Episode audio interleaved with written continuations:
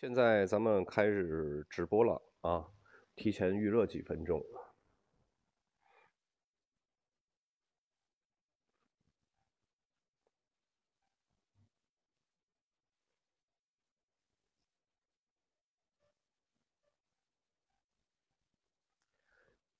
本来说呢，今天的咱们的这个直播要一个半小时，但是今天临时有点事儿。然后呢，就到三点就结束。为什么我这个会有回音呢？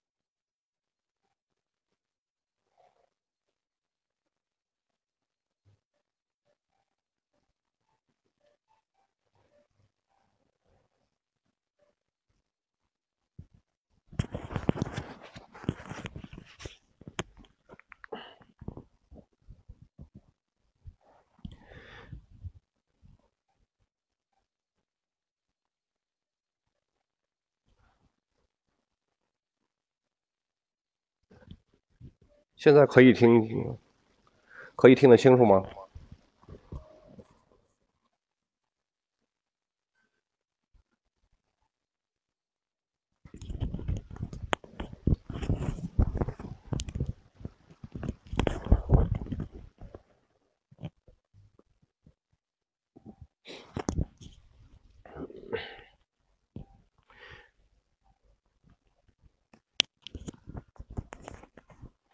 有很多的朋友呢，都想去学这个 WSE 品酒师。然后呢，咱们今天的这个节目主要就是说一下这个品酒师。嗯，大家首先要正确的看待这个什么是品酒师。在聊品酒师之前呢，咱们先来聊聊酒。什么样的酒是值得你品的？什么样的酒是需要品酒师的？什么样的酒呢是好酒？什么样的酒呢是一般的酒？那么为什么说这款酒比另外一款要好呢？凭什么这么说呢？对不对？人们真能品出来这个酒的好坏吗？这个是可以的，但是呢，这个好和坏在评判的时候，它是有一个标准需要明确的，是好喝还是我喜欢喝？再或者是因为这个酒评分比较高，拿了很多的大奖。如果你问我品酒是不是主观性很强呢？我觉得这个肯定是有一定的主观性的，因为品酒它不是数学，它数学会有一个明确的正确答案，品酒呢就更像是写作，有一个专业性的系统性的指导，但是呢也有一定的自由发挥的空间。正是因为这种剩余的自由空间，才具有了这种品酒很多主观的美妙的多样性。就即使是评。评分很高的这些个酒呢，也是有一群品酒的专家的主观和相对客观的偏好的一个整体的平均分那么评判酒就好像是评判那个咱们中国的菜一样，中国美食评论家对菜品的评价呢，会分为这个色香意味形这五个维度，对吧？那么把这五个维度随便哪一个因素单独拆分开来去讨论。都是没有一个可以统一的、可以量化的这么一个评判的，唯一的量化就是去掉一个最高分，去掉一个最低分，最后综合评分多是是这个多少分呢？你看好看的东西，我看的这不一定好看，每个人这个审美观是不一样。你闻着好闻的东西，你闻着香，那我可能就闻着臭。你比如说榴莲，我爱的人就爱的不行了，嗯，嫌弃的人也嫌弃的不行。你看着有意境的东西，我看着就没有意见，这个个人理解不同。曾经有很多的酒庄都刻意去把这个酒放进这橡木桶，以获得浓重的橡木桶味儿。这是为了什么呢？就是为了获得罗伯特·帕克的高评分。那为什么呢？就是因为罗伯特·帕克他喜欢重桶味儿，但是帕克也有给也给很多这些个没有过重桶的这个没有过桶没有重桶味儿的这个酒评过高分啊。那这是为什么呢？那这就是因为它除了主观偏好以外的一部分客观因素了。但是从比例上讲呢，主观因素占主导的概率非常大，客观因素。占主导的概率小之又小，就好像我们听相声，喜欢长篇大论、贯口文言文，还是喜欢那些个不失大雅的荤段子呢？我认为一个贯口说得好，那只能说明这个相声演员的功底不错。但是我还是喜欢荤段子，听的概率呢，呃，肯定也是荤段子多一点听贯口少一点这个概率也大概是个一比十吧。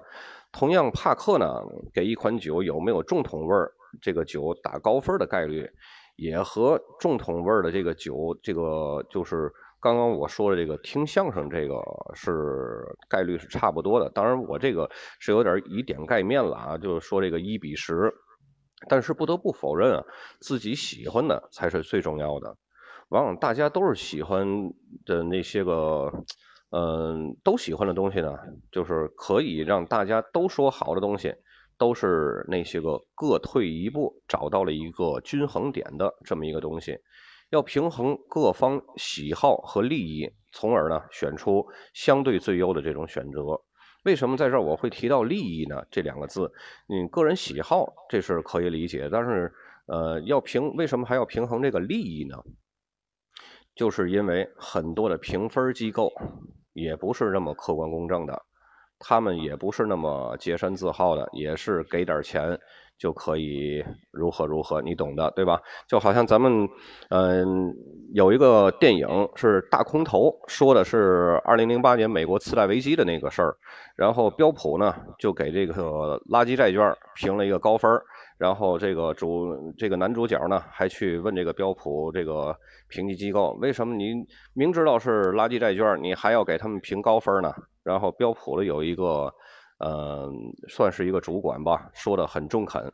如果我们不给他们评高分的话，他们就会去我们的竞争对手穆迪那儿去评。反正给钱就是会给你这个成绩的。当然说，并不是说所有的关于葡萄酒的机构或者是奖项都是这么操作的，但是这种现象确实是存在的。不仅小小的一瓶酒，大到我们国家的国宴，也是为了找到各种平衡点而设计的。我们国家，呃，南甜北咸，东辣西酸，那为什么，嗯，怎么去满足咱们国家大部分人的这个口味需求呢？那为什么就是淮扬菜作为了我们的国宴呢？因为淮扬菜不酸不甜不咸不辣，可以适合全中国大多数人的口味。这些口味呢，可能不一定会非常满足四川人的无辣不欢的习惯，但是四川人可以吃，也不能满足广东人那种清淡的口味，但是广东人也可以吃。所以说呢，评分不是评最好的，因为也没有最好，都是在主观的这个意识里边，没有说哪个最好，哪个更好。这个就好像郭德纲说那个“文无第一，武无第二”，对吧？这个都是主观的这个概念，没有最好的。那么毕竟呢，每个人的喜好它都是不一样的。大家评的是什么呢？评的就是一致认为还不错，可以接受的。这个就是大家评出来一个综合评判的一个平均点。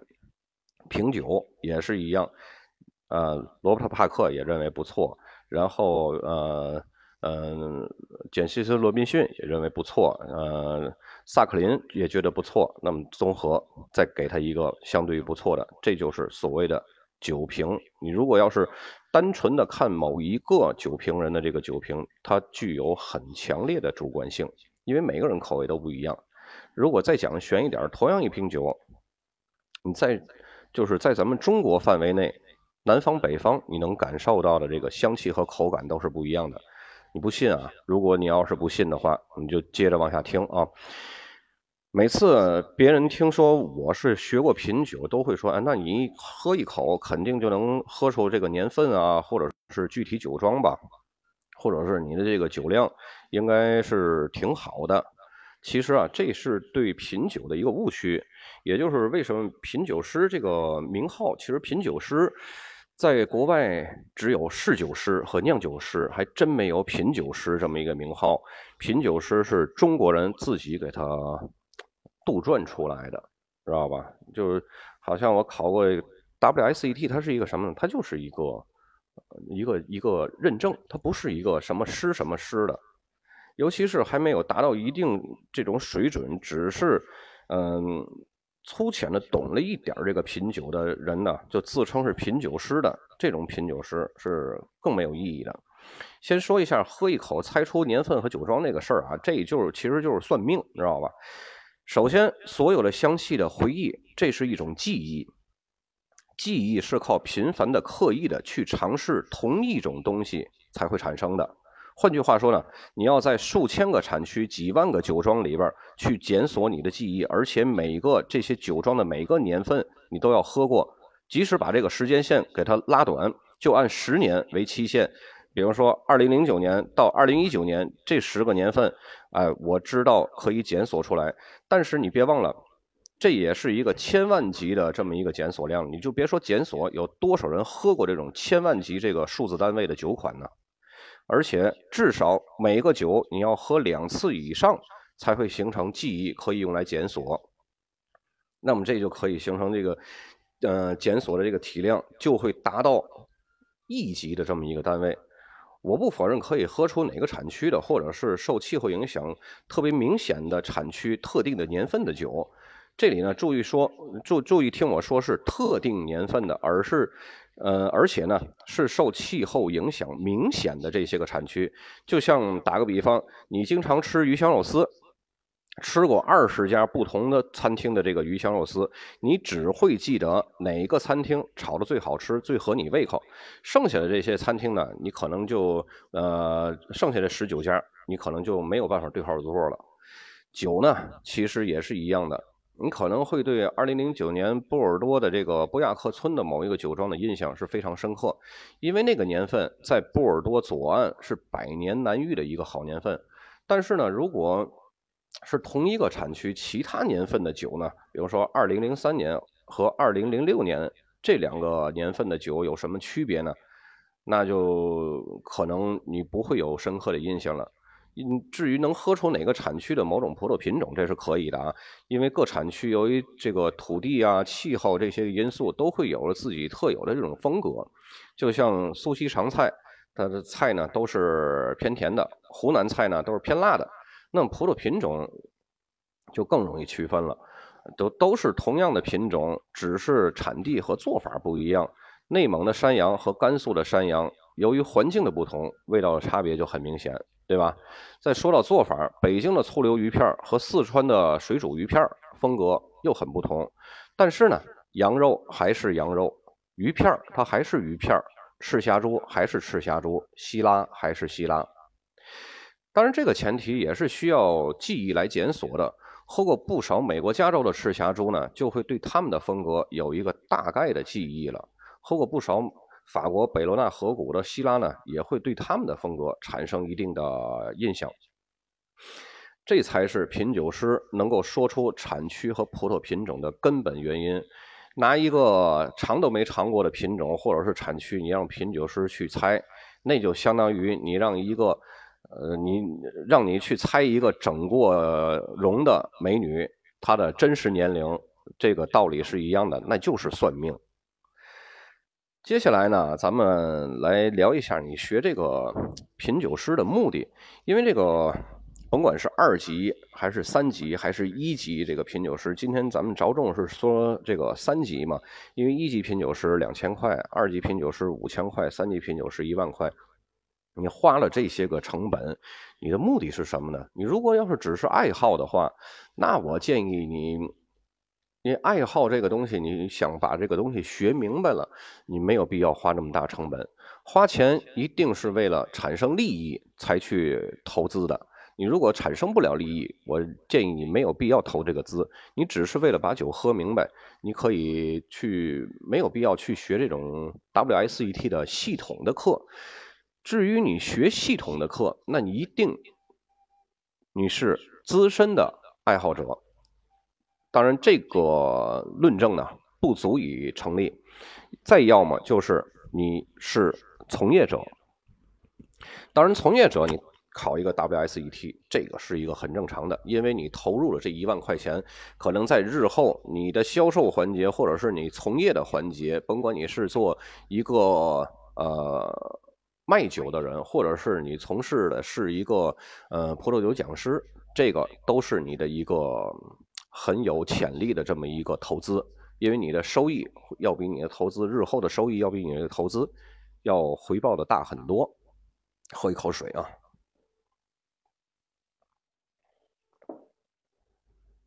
然后有很多的我的听众呢，就是在经常说，我学这个就是为了，嗯，可以有底气的去喝酒，拿个证喝酒，然后呢，就是可以，嗯，喝的明白。但是你这个代价有点大。为什么说代价有点大呢？因为你不是从业者，你不可能天天喝酒，而且即使是一个从业者，你考过了 WSET。如果你嗯只是做单一的一个国家的这个酒的话，因为这个系统的学习方法和这个产区的记忆，它是一个循序渐进、循环式的这么一个过程。如果你只是喜欢喝某一个国家、某一个产区、某一个葡萄品种，或者是你从业你只是卖某一个国家、某一个产区、某一个葡萄品种的这个酒呢？其他的产区还有其他的品种，它这些个特点、特色和它的这个风格。你会逐渐的忘记的。曾经我有一个朋友，他就是他在我之前就已经考过了 WSET，但是他一直都是做澳洲酒。澳洲酒每个产区他都如数家珍，甚至澳洲他都去过好几次。但是有一次呢，他突然间呃想去做意大利酒了，但是意大利酒。虽然说三级考试里边，就是三级的教科书里边讲的也比较详细，但是由于他长时间不做，所以这些个东西、这些个内容他都淡忘了，以至于很多的产区、每个产区的特色的本土葡萄品种，他还需要重新的再去记忆一下。这个就是，呃，很得不偿失的。就是你考完三级的话，除非像我这种，就是。全世界的酒，哪儿的酒都做，然后时不时的就会通过这个实际的酒来加深自己的印象。呃，没有任何一个国家的这么一个偏好，这样你是可以完全记住的。再要么就是你去当一个葡萄酒讲师，但是现在貌似咱们中国葡萄酒讲师这个行业呢不太好做，因为。学酒的人还是少，毕竟葡萄酒这个东西在咱们中国还是一个比较小众的一个门类。那么接下来呢，咱们就来说说这个 WSET 它是什么东西了。这个 WSET 呀，它就是对葡萄酒学习的一种思维方式，可以全方面的这个教你这个知识背景，然后经过论证总结出来的这种专业术语。对比自学呢，这种训练是更快、更有效的，可以达到你所要求的这种效果。其实这个是非常非常有效率的一种方法，因为如果你要是只是呃听到这个消息、那个消息，或者是嗯。关于平时一些聊天的这个积知识积累的话，你那些个东西都是一个碎片化的信息，但是 WSET 给的给你的是一个系统化的这么一个信息，而且呢，WSET 它是一个中立的培训机构，给任何的葡萄酒做过多的这个介绍呢，都会有广告的嫌疑，就显示它的这个不那么公正了。所以最好的办法就是他们不会给任何的葡萄酒做这个广告，也不会介绍任何的葡萄酒品牌。而且呢，因为这个葡萄酒品牌啊实在是太多了，没有办法介绍。本来就是每年都会诞生出来很多很多的这个品牌，就跟那个雨后的狗尿苔一样，无数的品牌。尤其咱们中国人一加入，那个品牌呢就更多了，每个人都恨不得给自个儿这个酒贴个标签什么的。而且呢，葡萄酒本来就没有一个世界统一的一个分级标准，每个国家的分级标准和法律法规都是不一样的。课本上呢。它都会有主流的这个国家的分级的法律法规的介绍，不过有一个大的规律就是什么呢？越小的法定产区越好，越值钱。就好像北京烤鸭，它就是一个法定产区 AOC。但是它是一个北京的一个大范围的法定产区 AOC。那么全聚德烤鸭的这个法定产区呢，它就是是一个精细到了就这么一小块的这么一个 AOC 的法定产区。那肯定的就是全聚德的烤鸭这个 AOC 会更好，价格更高，呃，是更出名，对吧？那么 WSET 呢，给出我们这个更多的就是类似于像理论和公式类的这种基础。那么到具体如何看一瓶酒，如何评价一瓶酒，它的这个价格呀、口感啊，呃，口感是可以，它就是说它这个如何评价这个酒的价格和价值，这个是 WSET 教不了你的。至少在你呃学了一二三级，你还没有办法评判一个酒可以。看到这个酒的它的真正的价值和它这个价格，因为本身这个东西它都有一个市场因素在里边的，呃，供需供需关系。你就好像八二年的拉菲、零九年的拉菲和八三年的拉菲，还有一零年的拉菲，它的价格虽然说都是拉菲，但是它为什么价格不一样？嗯，大伙儿有可能知道，八二年和零九年的年份会比较好，不光是年份好，而且它的供需关系。也是非常一个产生一个根本性的一个因素。其实呢，我跟大家说的这个东西呢，在咱们中国的白酒也会出现。这个是因为它的价格呀，是受这个商品或者是一系列这种因素在做背书。就好像五粮液和茅台那个五粮液、剑南春跟这个茅台去比，它差哪了呢？呃，有什么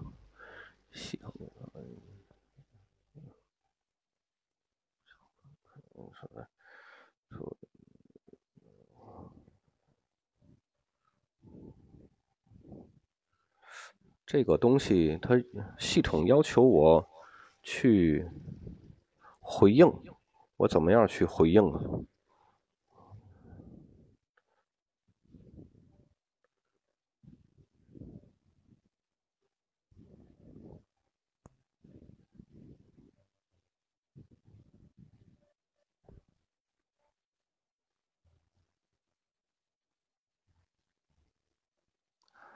啊，系统自动提提醒的啊，这个没关系，这个不用去理它。我也不知道他要求我去做什么。啊，那为什么茅台就比这个五粮液和那个剑南春贵那么多呢？是原材料还是它这个有差别，还是工艺啊耗时耗力有差别呢？这个就是市场供需关系。你看茅台现在都飞天了，对吧？但是五粮液呢和剑南春还是那个老样子。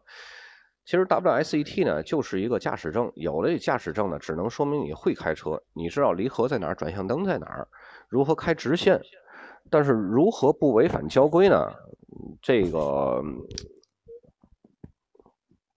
喂，啊，还是听得见的啊，测试一下，呃。如何不违反交规开直线？呃，这些个离合啊、转向灯在哪儿，你都知道。但是如何开得一手好技术，那就是驾驶证不能保证的了。要不然也不会有这么多司机经常熄火，或者是把车开树上去了，对吧？这也证明拿了 WSET 的品酒师资格证的和真正会品酒之间有一个转化。诗词烂熟于心，不一定他就会作诗。那么 WSET 究竟教会了我们什么呢？很多人都你认为，呃，要么从业，要么爱好，要么为了显摆一下，是吧？我是个品酒师，如何如何？嗯，就是不知道我们用这个框架究竟的用途是什么呢？稍等，我喝口水，然后接着跟大伙说。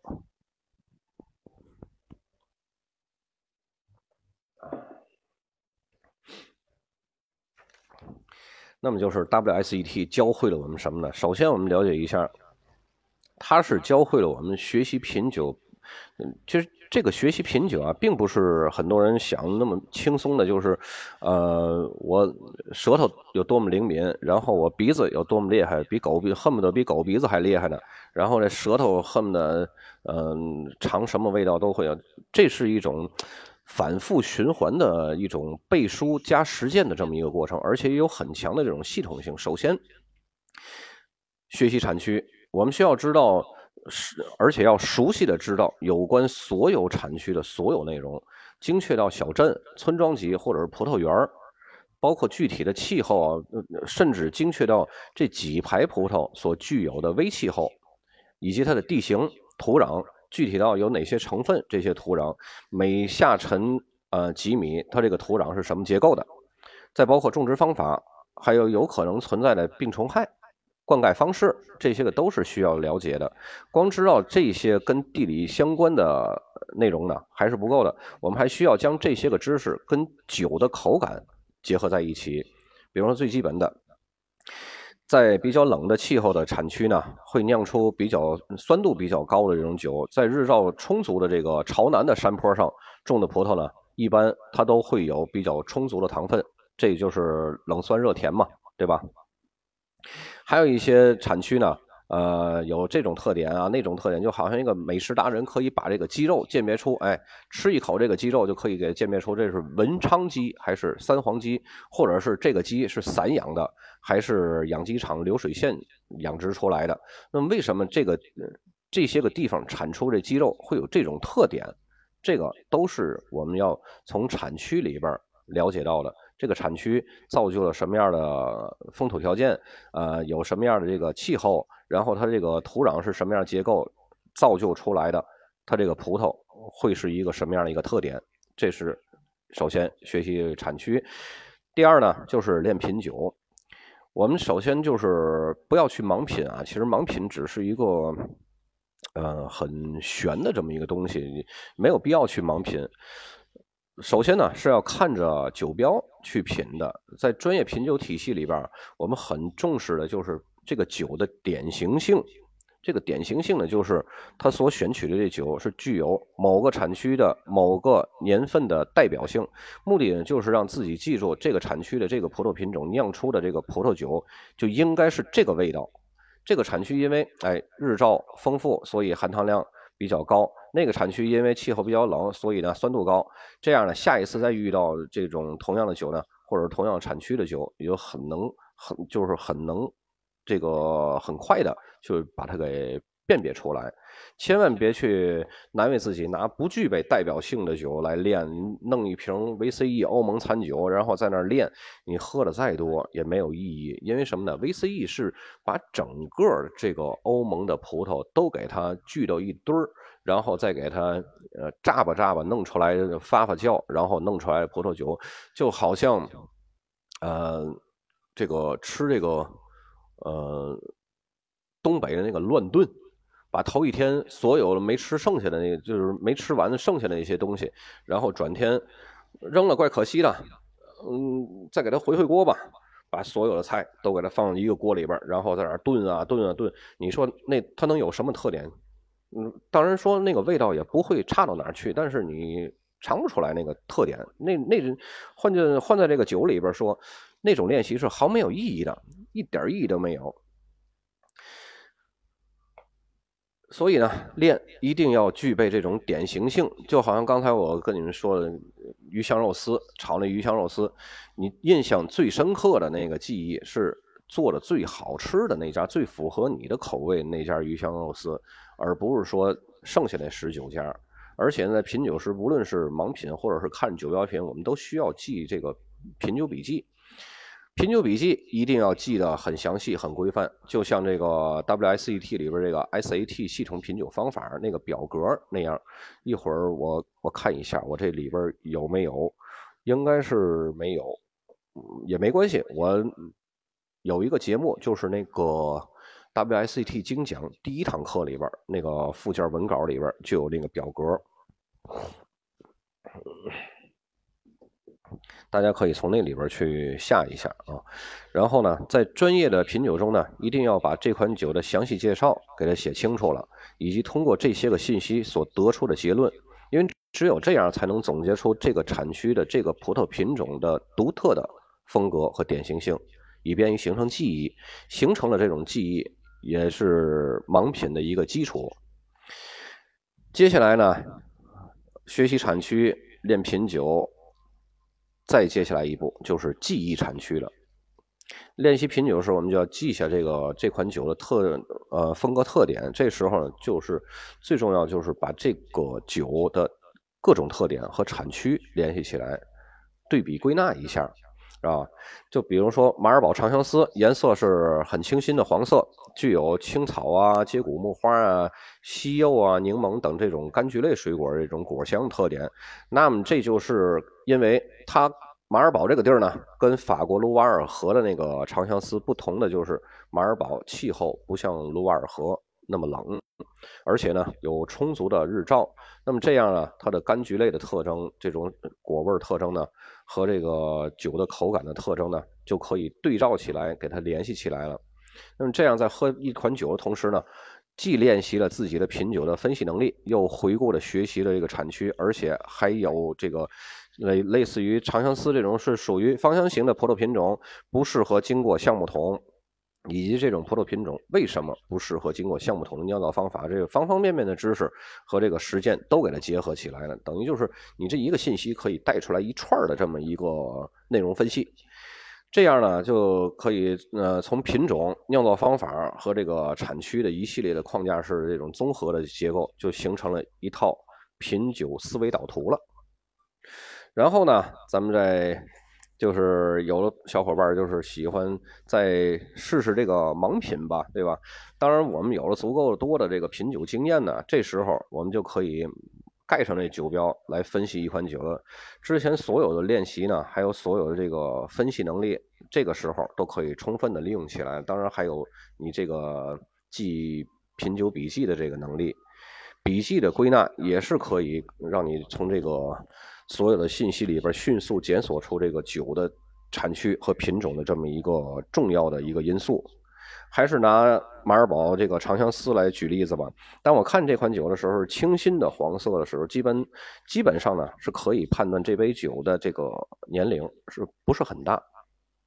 年龄偏大的干白葡萄酒呢，它的颜色会偏金黄色，而且那个光泽度也没有那么新鲜。我也会排除掉，就是呃一系列，比如说像霞多丽这种本身颜色就偏金黄的这种葡萄，首先是排除葡萄了。当我闻到有很浓郁的花香果香的时候呢，就会排除掉它没有经过橡木桶，这款酒是没有经过橡木桶的，或者是可以，就是你再对比一下那些，回忆一下那些可以经过橡木桶的那些个品种呢，你就可以给它排除掉了。比如说霞多丽啊、雷司令啊这些个可以经过橡木桶的，你就不需要去考虑它们了。当闻到有一种典型的青草香气的时候，那么这个就是长相思的典型的香气了。灰皮诺啊，什么一系列白皮诺这种呃葡萄品种又会被排除掉了，就会聚焦在长相思这个品品种上了。当我又闻到这种柑橘类的水果这种香气这种特征呢？就会排除一些类似于法国卢瓦尔和这种凉爽产区的这些个产区了，因为什么呢？呃，凉爽产区是不会产生那种柑橘类水果这种，呃，经过日照很充足的这么一个气候条件赋予它的这种香气特征，而且呢，分析还告诉我，就是。这杯酒的酒体是比较适中，酸度不那么尖锐，那说明这款酒的葡萄成熟度是比较好的。我能排除的就是长相思比较知名的这么有限的可以嗯种长相思比较知名这么几个产区呢，排除完了以后，最后只剩下马尔堡这个产区是最符合以上排除就是排除以上要素的这个最终的结果了。因此呢，在刚开始。做盲品笔记和下结论的时候呢，运用的最多的技巧就是排除法和关联法。然后等我们都完事儿了，把这个盲品过后以后，咱们再来回顾一下产区，再看一下这酒标呢，到底是什么产区、什么葡萄品种、什么年份。哎，如果答对了，我们会再去回顾一下自己的分析和判断过程，加强呢对这款酒的印象。如果答错了怎么办呢？我们再去喝一下、闻一下、看一下。看看自己有没有什么遗漏啊，或者是哪个部分搞错了，对比一下自己判断的结果和这个实际正确的结果有什么样的这种区别，以便呢加深印象。所有这几个环节都完事了以后，我们再一次回到第一步，就是学习产区，周而复始的。整个过程呢，需要调动各项能力，比方说记忆、背书，还有记口感、排除法、盲品这种判断，还有关联性联系产区的特征啊，还有酒的口感这些个等等各方面的能力都是需要调动的。学会了这套品酒方法呢，我们就可以自行的。去升级打怪了，就是周而复始的自行升级去打怪了。听完这套呃循序渐进的这个过程，这个其实这个品酒是否是有依据的，是否是有系统，大家呢心里已经有一个概况了，对吧？我们品酒这么长时间，不知道。就是虽然说品酒那么长时间，但是我从来不以以这个知道多少酒庄或者是盲品答案完全正确为终极目标啊。因为新诞生的酒庄每年都会有很多，而且这个呃各种因素都会存在。我是希望自己能够更加会关联、会分析。会注重一杯酒的方方面面，以得出最中肯的结论。我也从来不追求喝贵的酒，因为不管是多少价钱的酒，在我这儿评判标准都是一样。我只是，嗯，用自己的这一套独特的评价体系吧，来评价它。就好像拿拿这个女生背的这个包来说，呃，很多这个大牌出的这个包。不那么好看，甚至有的很丑，就好像 LV 有一年出了一个蛇皮袋子似的。有小众品牌呢，也出过这种很漂亮的包。只看这个品牌的人啊，他依旧只看品牌。买奔富的人，或者是买拉菲的人，你给他推荐再好的这个精品酒，他可能会嗤之以鼻。但是买产品的人呢，他还是只看产品，他不会太重视牌子。这个就是看每个人的这个观念了。那么在这儿呢，咱们就再回顾一下，说了这么多，我学我们这个学习这个 WICT 当个品酒师的目的是什么呢？其实品酒啊，它就是一种方法论，而且这种方法呢，一直要深入进去去了解的，更深入更多的子产区啊、产区啊、村庄啊，甚至各个土地啊这种了去去了解这个风土的不同的条件的。从而呢，了解更多的葡萄酒的风格变化。所以呢，品酒的目的是去分析一款酒的结构和层次，并且呢，以此将这款酒的意义和感觉分享给其他人。这就是为了将更适合的酒推荐给最适合的人。就好像有的人他喜欢口味清淡的、顺滑的，然后酒体比较轻盈的、果味清香的；有的人呢，他就喜欢浓郁感。强的、复杂的，然后酒精度数比较高的，因为这个百样人有百样味儿的，不可能我拿出来一款很牛的酒，这个人这这个酒呃适合所有人，那纯属扯淡，不可能的。我喜欢吃大盘鸡，你就一定非得喜欢吃大盘鸡吗？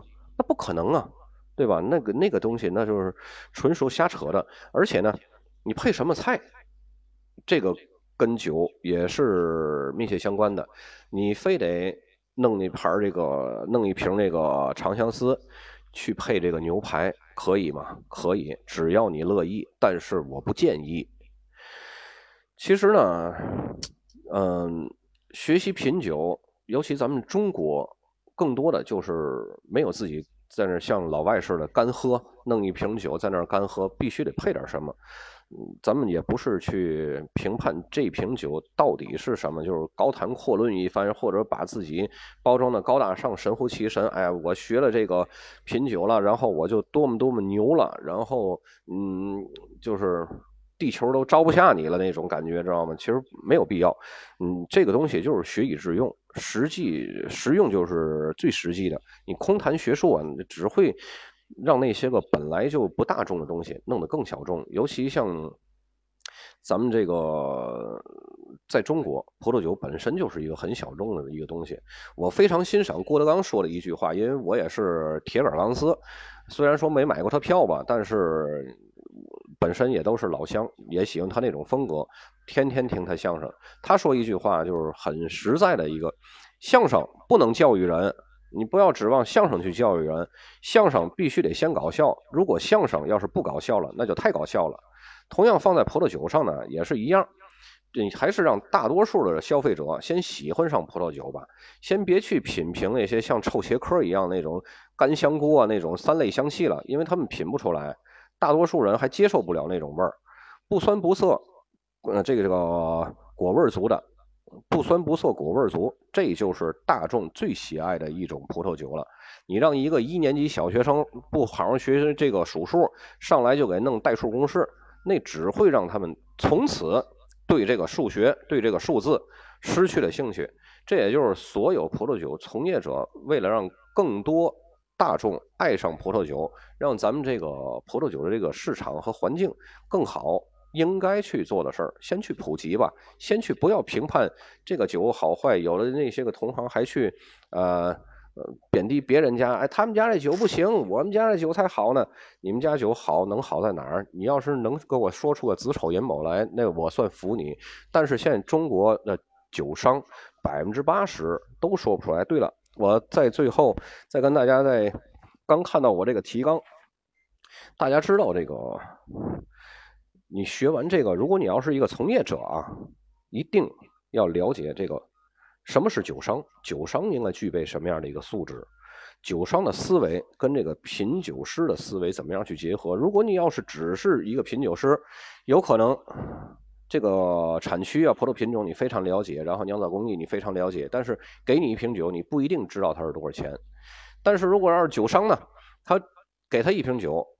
就是很普遍的，像波尔多大区啊、超级波尔多啊，或者是一些这个稍微小众一点产区，他可能他还知道。但是你要是让他去评判这瓶酒应该是一个什么样的味道，他是绝对不知道的。即使你干了一辈子的酒，你没有这种专业性，那你最多也就是个酒商，你不能成为一个真正的葡萄酒人。学了学术，如果要是太钻研学术，就是。空谈高谈阔论那些个学术派的那些个东西，他也不是一个真正的葡萄酒人。必须要把酒商的思维和品酒师的思维，就是一个实际一个理论专业理论给它相结合，这样才是一个完美的一个组合。就好像我在我第四档那个栏目里边出的那个，教你如何识别酒标的价值与价格，你什么时候？能把这瓶酒分析出来，看到酒标大概的能分析出来它是一个什么样的一个味道、一个口感，然后知道它这个市场应该是一个什么价格，呃，进口价是多少，经销价是多少，零售价是多少，那个时候你才配说自己是一个从业者。今天由于时间的关系呢，我就先讲这么多，然后我给大家发一个。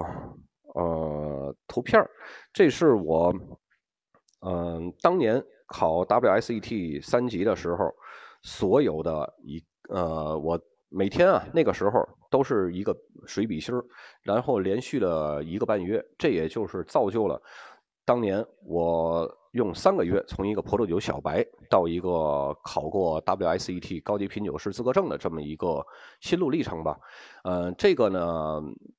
也涵盖了很多的内训资料，因为以前我给大家提供过这个免费的内训资料，但是那个有点不太齐全，也没有很好的去整理。